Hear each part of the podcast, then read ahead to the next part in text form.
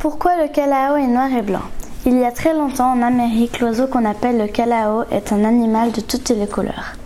Un jour, il lui arriva une drôle d'aventure. Voyant passer un homme sur son chemin, l'oiseau se mit à dire des mots insolents. La personne s'étonna et continua son chemin.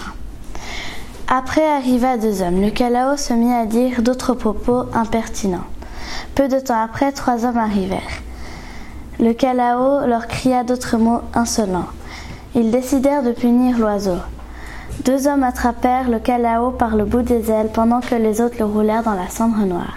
Et c'est depuis ce jour que le calao est noir et blanc.